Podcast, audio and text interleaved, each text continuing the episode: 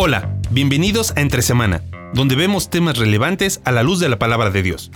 En la Biblia, en 1 Corintios 8.1 dice que el conocimiento envanece. Ahora bien, ¿esto significa que deberíamos de dejar de investigar, de estudiar y de profundizar en la palabra de Dios? Este es otro tema importante en el cual acompañaremos a Alex y a Marcelo en nuestra serie de mitos cristianos.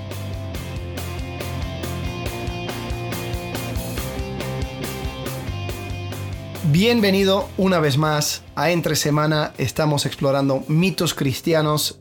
La semana pasada hablamos acerca de la Biblia como instructivo de Dios y vamos a continuar eh, en esa línea y vamos a sacar otro mito.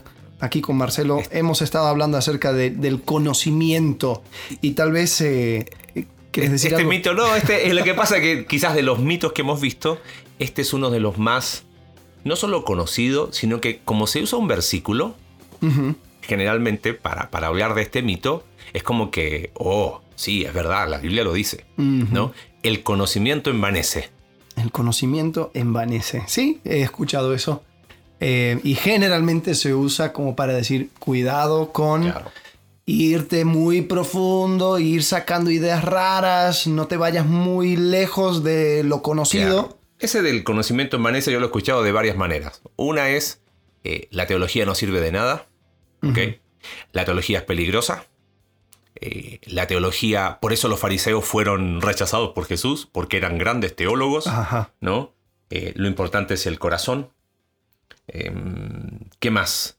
Eh, cuidado con... Ah, es- este, sí lo escuché. O sea, es lo mismo dicho de otras maneras, ¿no? Eh, las muchas letras te están volviendo loco. Las muchas letras, No. pero eso, eso lo dijo, Lo dijo el romano lo dijo un converso, ¿no? gentil a- el apóstol Pablo. A Pablo, hecho, Hechos 26, ¿no?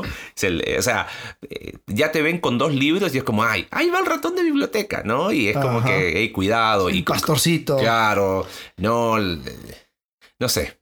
Hay- bueno, hay, hay personas que dicen, eh, eso es un, un cristianismo extremo. Claro. O sea, cuando ya te metes y estudias y ves, no, no, no, ya, ya, ya, son, son cosas extremas. Entonces una persona a veces ante personas que tal vez no eh, están en la fe, dicen, bueno, yo soy cristiano, pero no, no de los locos ahí que se Claro. meten todo el día. No, no, no, no, yo voy a la iglesia, yo, ay, normal.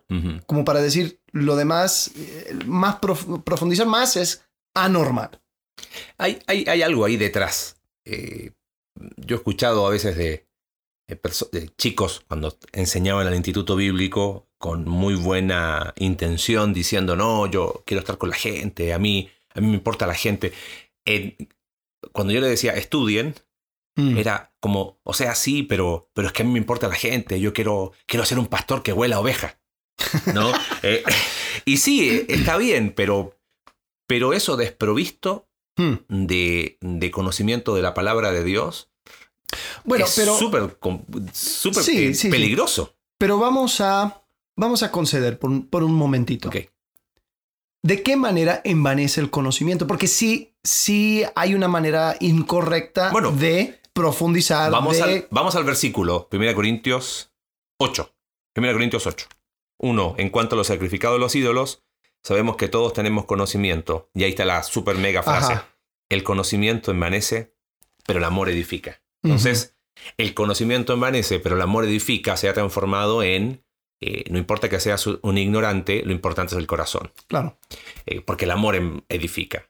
Eh, yo recuerdo un amigo que cuando una, en un lugar donde viví muchos años, eh, había una persona que siempre usaba esa frase, el conocimiento envanece, y este amigo decía, sí, y la ignorancia no edifica.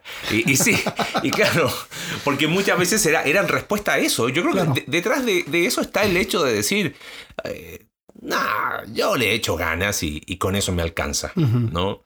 Eh, ¿De dónde surge este concepto? Ah, Ahí está el versículo, ¿no? 1 Corintios capítulo 8, verso 1. Ujú. Eh, para entender el contexto, había que explicar un poco eh, Primera de Corintios y a qué está refiriendo Pablo, Claro. ¿no? Porque empieza el versículo diciendo, en cuanto a los sacrificados los ídolos, sabemos que todos tenemos conocimiento.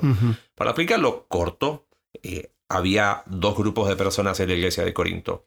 Uno que comían la carne que le pusieron encima, ¿no? No importaba dónde la habían comprado, ellos decían la verdad, yo no tengo ningún problema, un ídolo nada es. Porque en aquel tiempo las carnes no todas, pero como no se sabía la procedencia, no se sabía si se había usado en algún sacrificio a un ídolo. Pero había otro grupo en la iglesia que decía, no, yo no como de esa carne. No, porque fue sacrificado a los ídolos, etcétera, etcétera. Entonces, Pablo dice, en cuanto a los, a los sacrificados a los ídolos, ambos grupos tienen conocimiento.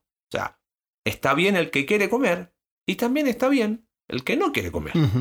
Lo que estaba mal era el que, el que no comía. Claro, y, y en- de cierta manera Pablo estaba diciendo, ¿sabes qué? Cada uno con su conocimiento, cada Claro. uno con su razón, pero no vamos a jugarle a la pelea de quién tiene la razón. Porque lo que vamos pasaba, a hablar claro. acerca de edificar en amor. Ahí está. Porque ¿qué pasaba? El que no comía quería imponer que el que estaba comiendo estaba mal. Y el que comía quería imponerle al que no comía que estaba mal. Entonces era una disputa de nunca acabar. En ese contexto, ese tipo de conocimiento, el conocimiento para debatir, Ok, el conocimiento para decir, para para, ser contencioso. ser contencioso, el conocimiento para decir yo tengo la razón y la verdad absoluta. Lamentablemente debo confesar mis pecados, se me vienen muchos rostros a la mente, eh, eh, pero ese tipo de conocimiento, Sí, el que está motivado, ahí está, el que está motivado por, o el que tiene una motivación incorrecta. ok, ¿Por qué? Porque ¿cuál era el conocimiento de estos dos grupos? Yo voy a buscar la manera de Mm. tener la razón para ganar a imponer mi posición claro. y presentar mi verdad como la única verdad. Mm. Ese tipo de conocimiento te envanece y lo que no estaban teniendo era el amor que edifica. Ahora, eso es muy diferente a decir no estudies la Biblia. Sí. Eso es muy diferente a decir eh, lo importante es el corazón. Ahora, ¿cuál sería tu consejo a una persona que dice, bueno, yo quiero estudiar la Biblia porque yo veo estas personas y creo que ellos están mal, creo que no tienen la razón y yo quiero refutar, yo quiero dar mi opinión, yo quiero, pero lo quiero hacer eh, basado en la Biblia, entonces por eso voy a estudiar. Eso sería- una buena razón para, Eh, para le diría estudiar. que vaya a trabajar y que, y que eso estaría mucho mejor. La línea es muy delgada. Ok, bueno, pero lo saco porque hay veces donde las personas son motivados a estudiar la Biblia, especialmente en ciertos temas doctrinales, simplemente para ser contencioso. Mm, Sí, sí. Entonces terminan, sí, con la cabeza llena de, de- de ideas y cosas y conceptos, pero su razón tal vez sigue siendo lo mismo que La- los de Los Corinto. Corintios, entonces ahí sí aplicaría que el conocimiento envanece. ¿No? Porque lamentablemente sí. ¿Y cuál es el conocimiento que no envanece? Eh, no sé. Eh, ¿Cuál sería la motivación correcta? Ok, ahí está. ¿Cuál sería la motivación correcta? Hay, hay un pasaje en Jeremías, capítulo 9, verso 20, creo que 23, 24, ¿no? Eh, que no se alabe ni el, ni el rico en su riqueza, ni el sabio en su sabiduría, ni el valiente en su valentía, sino alabes en esto el que se hubiese de alabar. O sea, si yo te voy a decir, mira, de esto sí eh, puedo, no, no jactar, pero, pero como algo bueno, dice, eh, en entenderme y conocerme que yo soy Jehová Dios, que hago juicio, justicia y misericordia. Creo que son esas tres. Porque estas cosas quiero, dice Jehová. Mm. Eh, eh, ¿A dónde va? Voy a conocer el fin del conocimiento. Tiene que ser la persona de Dios. Voy a estudiar y me voy a sumergir en las páginas de la escritura para conocer a Dios, enamorarme de Él, saber quién es eh, y que eso afecte mi vida. Lo demás viene solo. O sea, si en algún momento, producto de eso, alguien me hace una pregunta y a lo mejor puedo estar en una conversación y compartir el Evangelio, adelante. Pero aún yo creo que no somos llamados a, ganar discusiones ni públicas, ni a hacer debates. O sea, hoy tú ves en las redes sociales eh, maestros de la palabra de Dios que lo único que hacen es estar diciendo en contra del otro, en contra del otro. Yo entiendo que hay que eh, enseñar la verdad y, y- y mostrar el error. Pero si no lo hago en el contexto del Evangelio o por la causa del Evangelio Claro. de Cristo, uff, la línea es súper delgada. Mm. Y me caigo del otro lado. Sí, sí, es verdad. Y, y el apóstol Pablo también cuando va orando, eh, eh, tiene varias oraciones para la iglesia en Éfeso, en Mm. capítulo 2, capítulo 3. Y es, mi oración es que ustedes conozcan, que profundicen, que lleguen a entender el amor de Dios. Y, y creo que sí, tiene su lugar eh, y, y- y- y es motivado por el amor. O sea, el conocimiento que es contenciosa, yo creo que sí eh, envanece. Pero, eh, como dijiste, nunca debemos usarlo como excusa para no profundizar, para no conocer más a Dios, para no entrar en, en una en un entendimiento mayor de lo que de lo que Dios tiene para nosotros, porque lo dejamos sobre la mesa. Claro. No, y, y, te puedo tirar algo, a ver qué piensas. A ver. Ya sabes que soy medio de ese raro en, mis formas de pensar, pero yo personalmente desconfío de cualquier persona que me tira sus títulos por delante cuando se presente. Mm. O sea, hola, soy el doctor X, ¿no? Eh, o, si me presento en algún lugar, tengo que presentar mis credenciales académicas. Mm. Eh, o, su, perfil de Facebook eh, pone todo lo que ha estudiado y todo lo que hace y, se presenta como doctor X o doctora X. ¿No hay algo del mismo concepto de conocimiento que envanece ahí? Puede ser, Ahora, ¿qué haces con una cultura que valora eso y que tal vez no escucharía a una persona sin que tenga esas letras? Bueno, ok, perfecto. Eh, vas a una universidad o te mueves en un círculo académico donde es necesario. Pero eh, hablando con gente común y corriente, eh, necesito, o sea, un ciudadano de a pie, ¿necesita saber mis credenciales académicas para que me respete? No. Entonces, ¿qué, hay detrás? No, sientes que de alguna manera está esa, a lo mejor no, ya no es la contención que tenían los corintios, pero, pero quizás el hecho de mostrar todo lo que sé, y al final no es lo mismo? Puede ser, hasta cierto punto hay una, un deseo de que que, la luz se enfoque en mí. Claro, ojo, y no estoy, no me estoy contradiciendo con eso.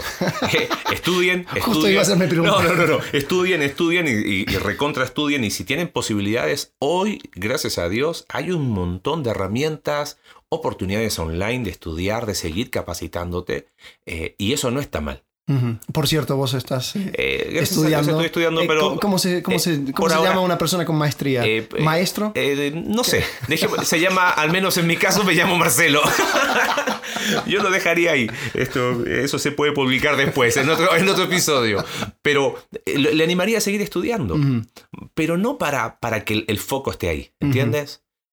quizás de alguna manera ese espíritu de los corintios a veces sigue, sigue dando vuelta, ¿no? Es como que eh, ciertas publicaciones, contencioso, mm. eh, que quiero, eh, no sé, se me vienen muchas ideas o muchas imágenes de, de, personas que a veces toman la palabra de Dios para hacer casi una declaración de guerra, ¿no? Claro. Y nos olvidamos que la palabra de Dios, como dijimos, es la historia de Dios, ¿no? Ah, y, y nos enseña que podemos ser parte de la historia a través de la fe en Cristo Jesús si voy a abrir la Biblia y voy a estudiar la Biblia y la voy a compartir, tiene que ser para, para hablar de la historia de él y no, no mi historia, ¿no? Sí, y, algo que personalmente he experimentado es poder tener mayor entendimiento acerca de, de esa gran historia y, y sentirte enriquecido en, en tu conocimiento de Dios y en también cómo es que tú entras dentro de, esta, de este reino al cual nos ha invitado. Porque puedo entender y comprender las dimensiones de ese reino. Es como cuando, cuando uno va a una ciudad que todavía no es tan conocido. Tú, tú vas por las avenidas principales, no, no, no te vas muy lejos de, de tal vez las áreas más comunes, pero cuando vas entrando a los rincones, cuando mm. vas entrando a cada placita, cuando conoces por nombre a las personas que viven a las afueras, ya empiezas a decir, ah, esta es mi mm. ciudad. Eh, por ejemplo, yo, yo tengo ahora eh, ocho años en Querétaro mm. y, me acuerdo, me acuerdo la primera vez que vine, me vine por Avenida Constituyentes y perdido porque en ese momento Google Maps no había llegado todavía a México y yo perdidísimo tratando de buscar dónde tenía que llegar esa noche. Eh, pero ahora después de ocho años yo puedo decir, esta, esta es mi ciudad y, sé los nombres de las calles y sé, y sé cómo, cómo se mueve esta, esta área y cómo se mueve esta otra área y cómo se comunican entre ellos y cuál es la relación entre este barrio y el otro. Y siento que lo mismo sucede con la palabra de Dios. Porque cuando voy entendiendo cómo, ah, Pablo está diciendo esto y usa esta frase para recordarnos a lo que dice, mm. lo que dice Jeremías, toma esta, esta, esta historia y, y lo va ligando con lo que dijo Jesús. Y son cosas que uno no entiende hasta que ya tiene cierto tiempo habiendo profundizado. Quizás resumiendo y, cerrando un poco el concepto, el conocimiento de la palabra de Dios y de la persona de Dios que no te lleva a amar más a Dios y no produce en ti eh, esa humildad que no puedes buscar, eh, ese conocimiento sí envanece. Envanece, sí. ¿no?